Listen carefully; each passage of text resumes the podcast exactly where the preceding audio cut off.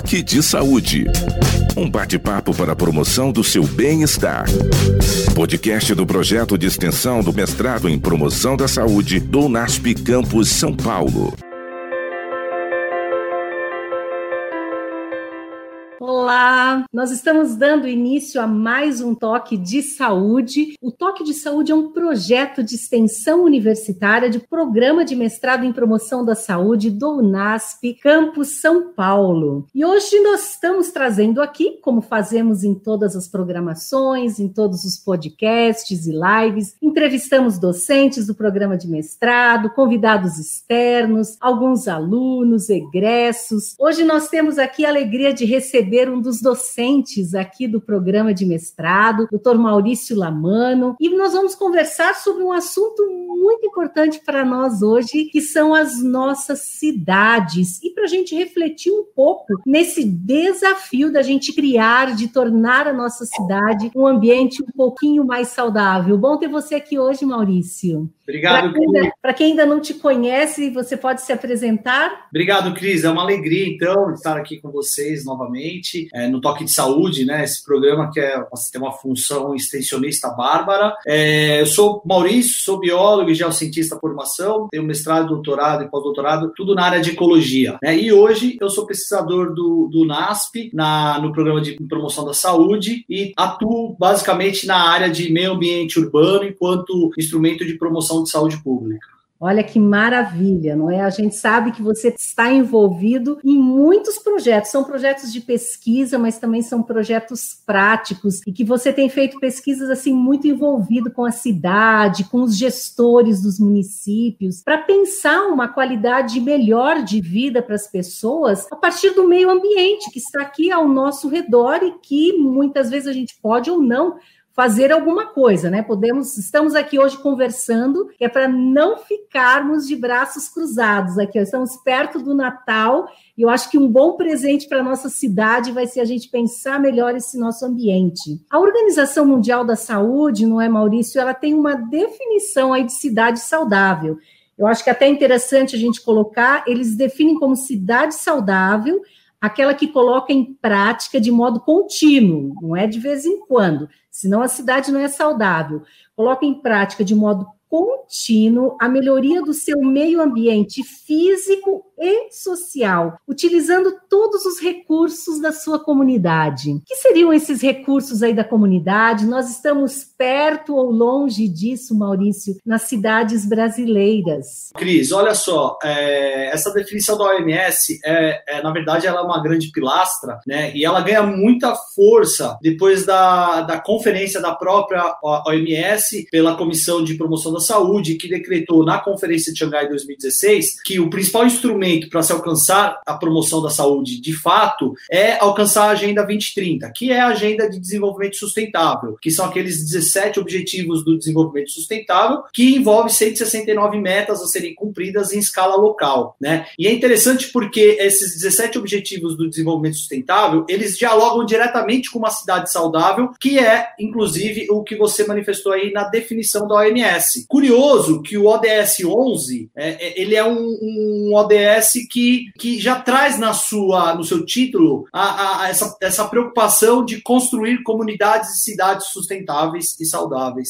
Então, a, nós temos lá um conjunto de objetivos né, que devem ser aplicados em termos de políticas públicas municipais ou locais, caso a organização geopolítica não seja é, organizada por município propriamente dito. Existem países que têm outras organizações geopolíticas, e aí sim ser organizado nesse nível local, para que ela possa então ser execuível. Aí sim nós conseguimos essa cidade, que é uma cidade que traz benefícios, que oferece espaços para benefícios à saúde física e mental da população. É uma cidade que é ambientalmente, socialmente justa. É uma cidade que alcança o ODS 1, o ODS 2, que é justamente o fim da pobreza, a busca da igualdade, a erradicação da fome, a igualdade de gênero, né, a, o fomento a infraestruturas e, e, e, e a indústria também. Quer dizer, então eu acho que a cidade saudável é essa cidade que contempla e que traz, pelo menos na sua tentativa né, de, de, de elaboração e fortalecimento de políticas públicas, essa questão dos objetivos do desenvolvimento sustentável. Porque a Comissão de Promoção da Saúde da OMS entende que para uma cidade ser saudável, ela tem que alcançar as políticas dos 17 Objetivos do Desenvolvimento Sustentável, os 17 ODS. Então, acho que existe uma, um casamento, uma ligação íntima entre né, é, aspectos sociais,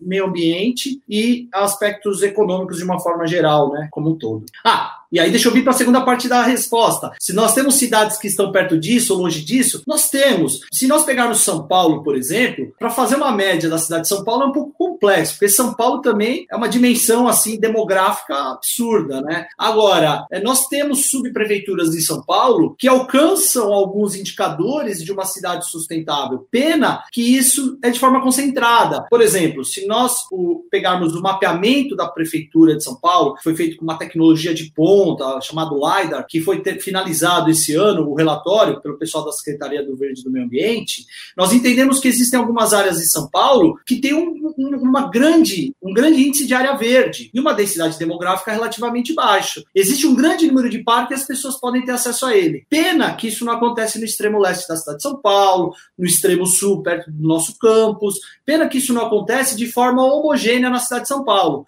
Agora, existem cidades que alcançam né, de uma forma mais homogênea isso. Se nós uhum. formos, por exemplo, para Maringá, no Paraná, a prefeitura fez, por meio do Maurício, os, os, um dos auxiliares da Secretaria do Meio Ambiente, o responsável pelo plano de arborização, ele fez um trabalho incrível lá. Ele fez, alcançou um padrão de biodiversidade regional, né, repetindo espécies nas ruas, mas variando entre ruas, de forma que as ruas estão extremamente arborizadas, Existe um planejamento de aumento de áreas verdes por demografia, por número de habitantes que frequentam, que habitam essas áreas, e, e, e com isso as pessoas têm espaço para quê? Para relaxar a, o, o, seu dia, a sua semana, para praticar uma atividade física, para poder se conectar com aquilo que nós chamamos de natureza propriamente dita, né? Então existem cidades no Brasil que estão muito próximos dessa, desse ideal de cidade saudável. Existem cidades que têm partes sal, muito saudáveis ou quase lá e partes que estão muito distantes. E nós temos, infelizmente, cidades que estão muito, muito distante desse conceito de cidade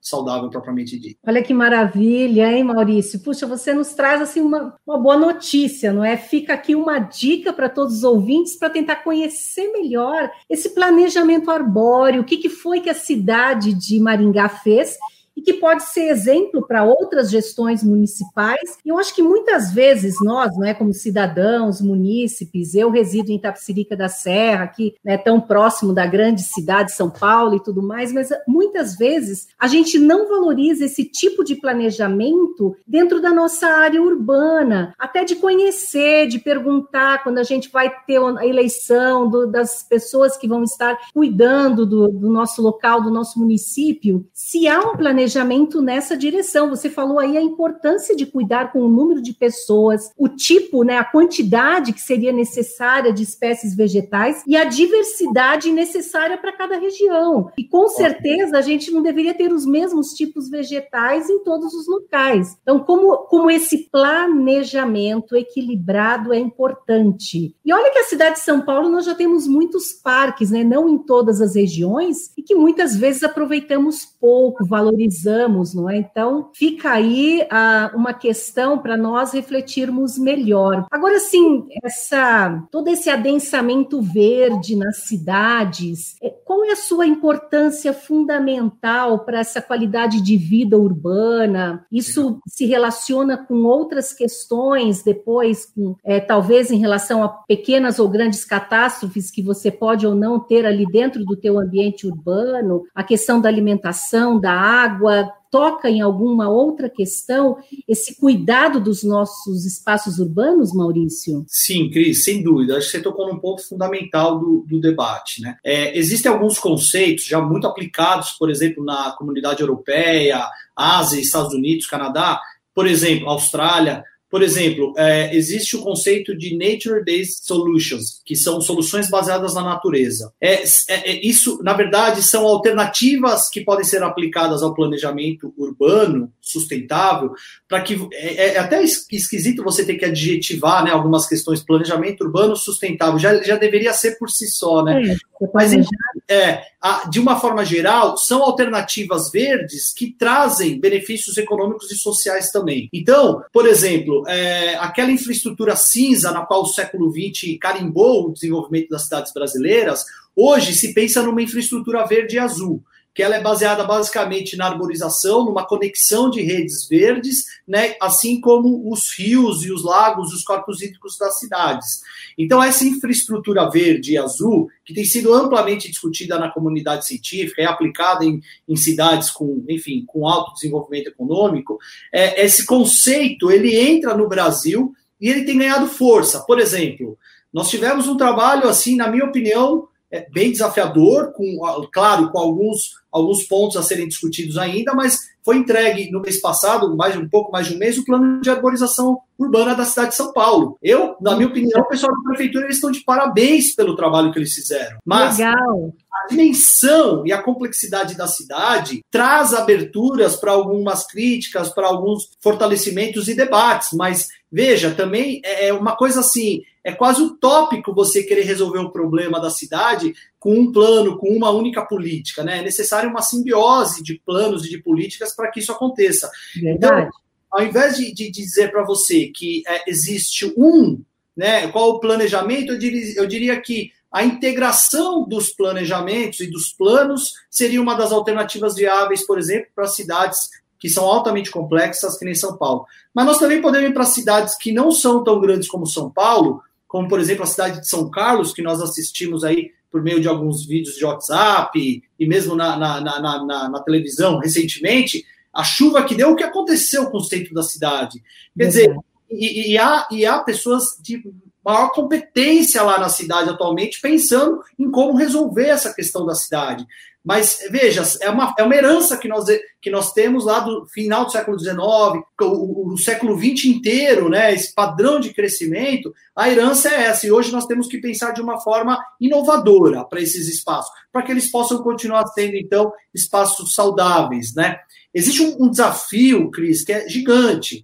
A, a, nós, quando vemos uma, assim, uma, uma árvore na rua, é, é importante as pessoas saberem que a raiz da árvore respira a raiz da árvore precisa de oxigênio, precisa ter oxigênio lá dentro, precisa entrar água. Então, quando a gente faz o planejamento da nossa calçada, ou nós, enfim, buscamos um, um, uma arborização no viário, é importante entender as necessidades fisiológicas, bioquímicas e moleculares da árvore. Porque nós estamos falando de um ser vivo que nós, quando cimentamos lá aquela região do tronco, que é o colo, né? Que é a transição entre o tronco e a raiz, quando nós cimentamos aquela região, nós estamos sufocando essa árvore e a raiz, consequentemente, vai sofrer e pode, claro, naturalmente morrer. E aí nós temos quedas de árvores, problemas de fiação, distribuição de energia elétrica, e aí a culpa é sempre da árvore, né?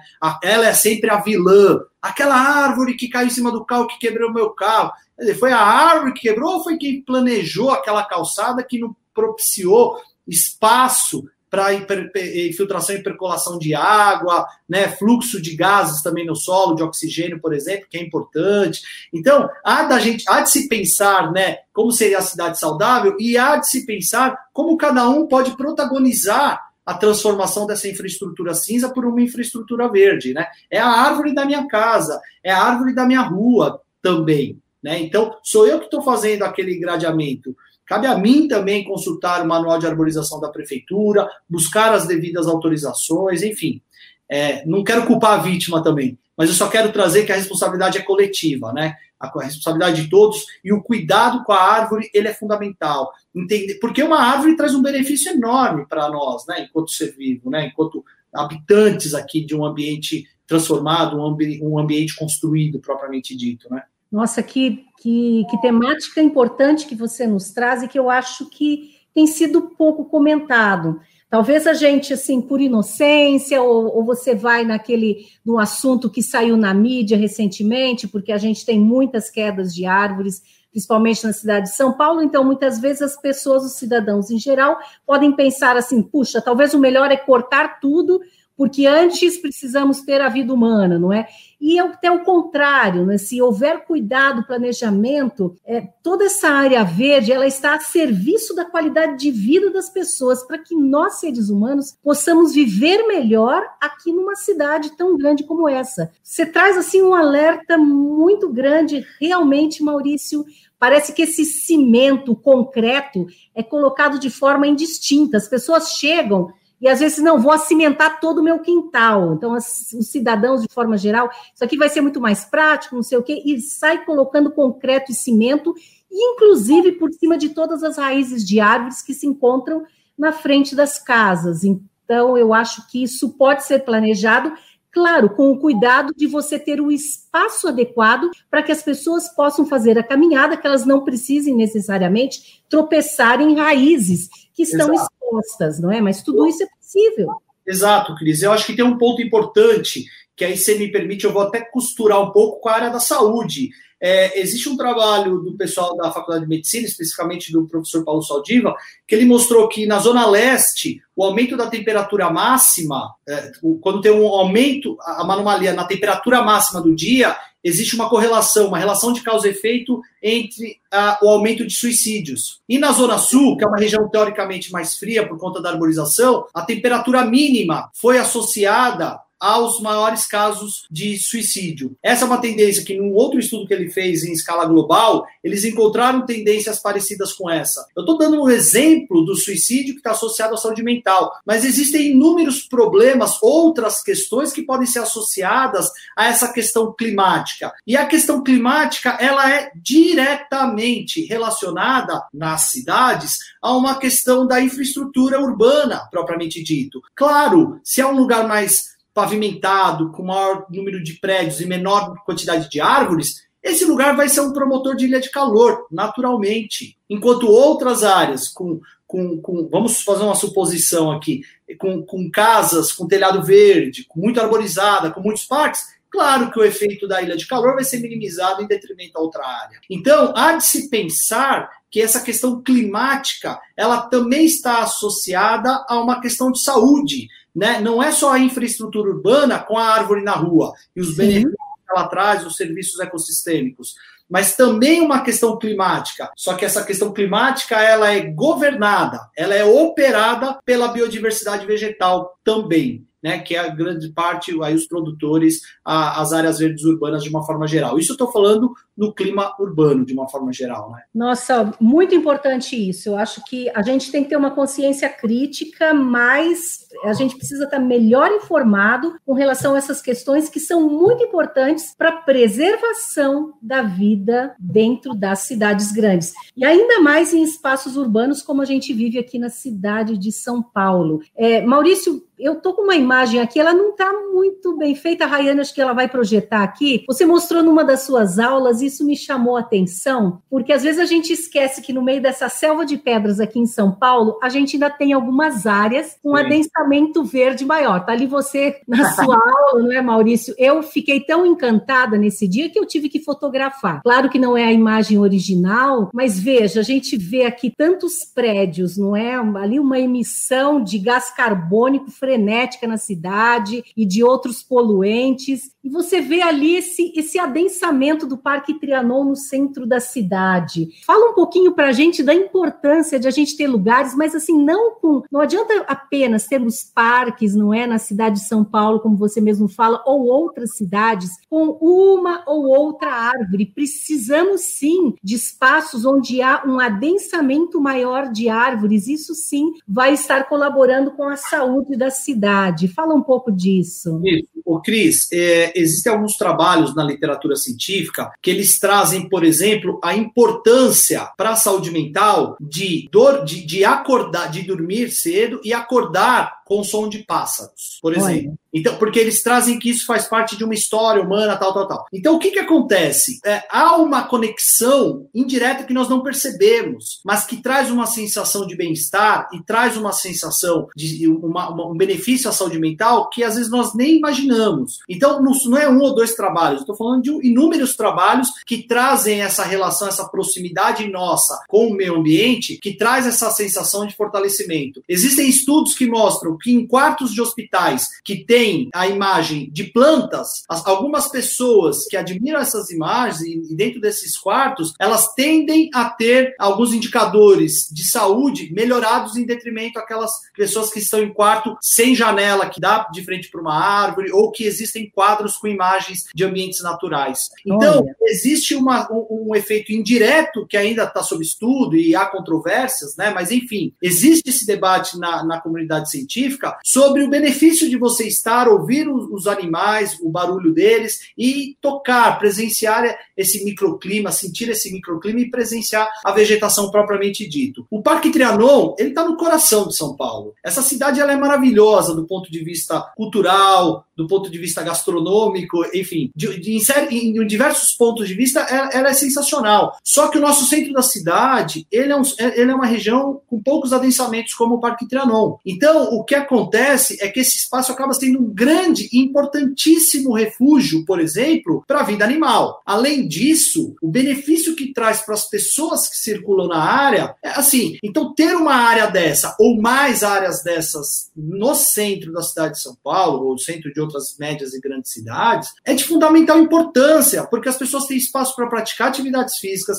existe um, um refúgio da vida silvestre e, claro, nós estamos falando de um lugar que tem a maior emissão de carbono e nitrogênio, uma das maiores emissões de carbono e nitrogênio de São Paulo. E esse pequeno fragmentozinho, nós já mostramos isso em alguns trabalhos científicos, inclusive um está em vias de publicação, a capacidade desse parque em filtrar poluentes atmosféricos, tirando carbono e nitrogênio, eu estou falando agora de material particulado. A capacidade que essa área tem de dar um alívio na qualidade do ar para as pessoas que estão no entorno próximo do parque, né? O cenário ideal seria que tivesse outras projeções de adensamentos arbóreos como essa, nem que fossem menores, né? Ao longo desse centro da cidade de São Paulo. Parque Augusta foi uma conquista brilhante, né? Recentemente, nós, alguns anos nós presenciamos um debate, né?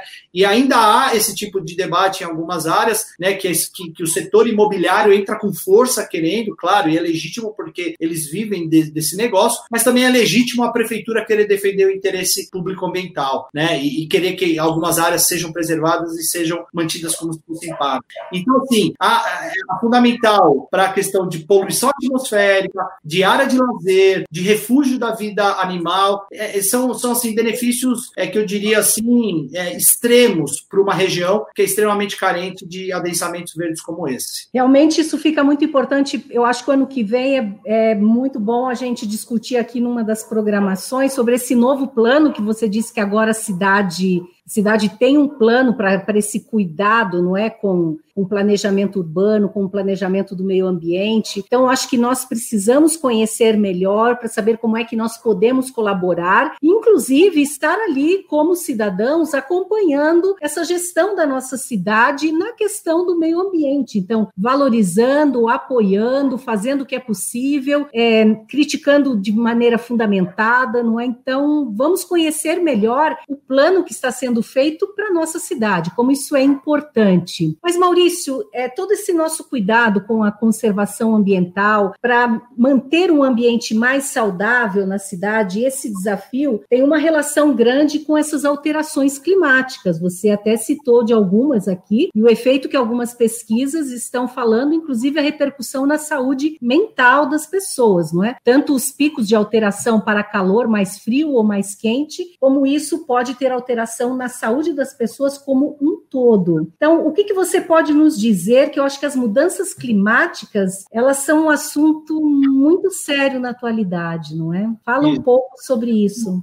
assim, para falar das mudanças climáticas, eu, eu vou voltar lá no início aqui da, do, do nosso toque de saúde e retomar a questão dos objetivos do desenvolvimento sustentável. Um dos objetivos do desenvolvimento sustentável é justamente essa interação, essa relação entre sociedade e mudanças climáticas propriamente dita. É, as mudanças climáticas elas trazem efeitos diretos e indiretos na saúde pública, né? Então, como foi falado o trabalho aqui em São Paulo, que tem uma projeção também, uma tendência mundial, ele tem afeta a saúde mental, afeta, afeta a saúde física da população, mas existe uma série de outras questões que estão associadas. A minha aluna de mestrado, a Mary, está fazendo a, na dissertação dela, nós estamos pegando todas as capitais do Nordeste e estamos pegando uma série histórica de dados climáticos, meteorológicos, desde 1980 até hoje. Então, também estamos pegando todas as doenças que estejam associadas às mudanças climáticas, principalmente as arboviroses é, e as doenças infecto-contagiosas, né? Nós estamos pegando elas que têm uma interferência com mudanças climáticas e estamos pegando todas as ocorrências desde 1980, olha, desde antes do SUS. E nós estamos buscando uma relação de causa e efeito. Por quê? Porque o IPCC, que é o órgão mundial que determina, é,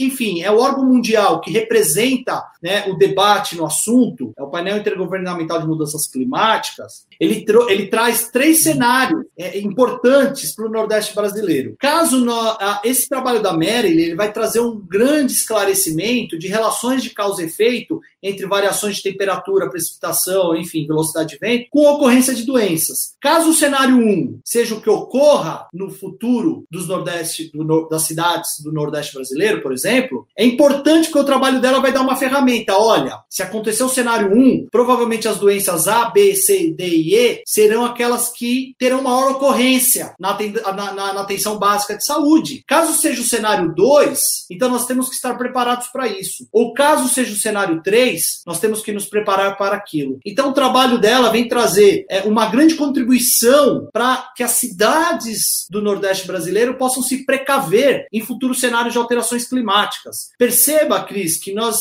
queremos e desejamos que a população dessas capitais elas não sejam acometidas como o mundo foi por essa crise sanitária do Covid-19. Fomos pegos de surpresa. Só que nós estamos prevendo, né? Os modelos eles predizem a partir de 2030, 2050, 2080, 2100. Então os modelos matemáticos eles predizem condições de alterações climáticas para a região, região nordeste do Brasil, especificamente no nosso estudo só as capitais, claro é, mas é, o que nós queremos é, é, entender a relação de causa e efeito e falar: olha, nós temos que estar preparados para isso, isso e aquilo, para daí sim entrar naquele conceito que você fez brilhantemente na abertura desse, desse programa, trazendo o conceito de cidade saudável, porque nós, as cidades as capitais das cidades nordestina, nordestina ela, elas poderão estar preparadas para garantir qualidade de vida para a população, que é isso que nós precisamos. Nós não precisamos de remédio, nós precisamos ter condições, qualidade de vida. Nós precisamos entender as projeções para nos precaver e, com isso, gerar o quê? Qualidade de vida, bem-estar para a população. Que é isso que a ciência está querendo, no caso, a minha aluna está querendo fazer para as capitais nordestinas. Olha que levantamento importante, né? Como você disse, não adianta só a gente providenciar o remédio para a população, alguma medida paliativa, mas nós estamos aqui, não é, Maurício, para promover saúde. Então, ver o que, que se há doenças associadas com esse cuidado ou não do nosso meio ambiente, da área verde que nos cerca, do nosso entorno, o que, que nós podemos fazer, porque, veja, isso não é questão aí agora do autocuidado, não é apenas cuidar da minha saúde e da minha família. A gente tem uma comunidade muito grande dentro de cada espaço, de cada local, de cada cidade que vai ser afetado por isso não é? Então, medidas dessa natureza beneficiam muitas pessoas. Eu acho que a gente ainda tem muita dificuldade para pensar em coisas que ultrapassam o nosso quintal de casa, ou dentro da nossa própria casa, do nosso próprio apartamento. Mas a gente tem que pensar, a gente vive numa aldeia global, que essa terra nos pertence, e nós somos aqui cuidadores, né? Somos cuidadores da vida. Então, assim, nesses minutos finais, a gente tem aqui os nossos dois minutos finais, o que, que você pode trazer, assim, como principal conselho, até pelo que você talvez e a Marilyn já fizeram de levantamento nessas capitais nordestinas. Traz um conselho útil aqui que você sempre, Maurício, não tem uma entrevista ou uma aula que eu fico pensando, puxa vida, eu não tinha pensado sobre esse aspecto do meio ambiente. Então eu vejo que tem muita coisa para a gente discutir. Traz, por favor, mais uma dessas reflexões importantes para todos nós cidadãos. Sem dúvida, Cris. Eu acho assim, acho que você trouxe uma questão fundamental. E aí eu me sinto responsável direto por isso. Você falou assim: a ah, cada vez que eu vejo a aula, eu falo. E esse, esse é o papel da universidade, eu entendo. E as não a Universidade de São assim, na, no estado e na cidade de São Paulo, mas as universidades de todo o Brasil, eu acho que um, uma questão fundamental é que a universidade faça o seu papel extensionista. Que a universidade dê as mãos para o poder público para poder elaborar e fomentar políticas públicas que transformem a sociedade, que sejam políticas públicas públicas que de fato façam a diferença na qualidade de vida das pessoas. A política pública para a população e não política pública para alguns. Porque, na verdade, o que acontece muitas vezes não é nem a má intenção, não é nem disso que eu estou falando. Às vezes é, o, é, é, a falta de conhecimento que a universidade pode trazer para o poder público. Então, o papel extensionista da universidade ele vai bem nesse ponto. E aí eu acho que as universidades brasileiras é, é, têm como compromisso, né? As instituições de ensino superior brasileiras têm como compromisso compromisso promover o seu papel extensionista, seja na área de meio ambiente, de saúde pública, de atenção jurídica, seja lá qual for o setor. Então, essa é uma primeira questão. Uma segunda questão é, é, é que a gente passe a entender um pouco mais, e aí faltam instrumentos, isso eu sei que faltam instrumentos, mas que a população se aproprie um pouco mais de quem é que está do nosso lado, a árvore que está lá do nosso lado. Saber que a raiz de uma árvore respira é fundamental. Muitas pessoas nem imaginam que, a, que no solo, por exemplo, circula em média 40%, 50% de oxigênio. Metade, depende do solo, naturalmente, mas dependendo do solo, metade do que nós pisamos em cima é ar. Ou seja, há fluxo de gases embaixo do solo e as raízes necessitam desse fluxo de gases. É, essas raízes que mantêm essas árvores, normalmente uma raiz tem o dobro do tamanho da parte aérea da, da, Então, se é uma árvore de 10 metros, ela tem mais ou menos 20 de raiz. Quer dizer, que se emaranha né, pelo solo, buscando água e oxigênio. Então, há de se pensar, né, claro, e aí eu não quero culpar a vítima novamente, eu não quero trazer a culpa para o cidadão, não é isso, longe disso. Eu acho que é, é, uma, uma, é uma situação coletiva. Mas é importante a população se apropriar disso. E aí eu vou dar a minha deixa aqui, eu vou me autoconvidar aqui. Eu gostaria de vir uma outra vez no seu programa, Cris, para falar de um material que eu e alguns colegas estamos organizando o material que vai ser distribuído pela FAO, o material que tá, tem, enfim, tem apoio de diversas instituições, sobre curiosidades da árvore urbana. A gente queria trazer, que inclusive a Unaspress, e aí eu já faço de antemão agradecimento à Unaspress, né, que gentilmente está fazendo um projeto editorial sensacional, assim, ímpar, né, um projeto editorial maravilhoso. É, esse, esse projeto editorial vai ser traduzido para outras línguas e será distribuído em países da América Latina e África. Então, nós estamos elaborando um material que a população vai poder se apropriar de forma lúdica, de forma didática, não infantilizada, claro, mas vai poder se apropriar do que é uma árvore urbana propriamente dita. Mas a gente deixa para uma próxima vez, porque o nosso tempo aqui está acabando. Olha, fica nosso compromisso e você já deixou à vontade de quem está aqui assistindo. Aliás, eu agradeço a participação da Lani, da Luci e de outros que estavam acompanhando aqui a programação de hoje. E fica o compromisso de que no início de 2021 a gente vai conversar sobre essa coletânea. Nós conversamos quando vocês ainda estavam lançando as bases, não é, Maurício?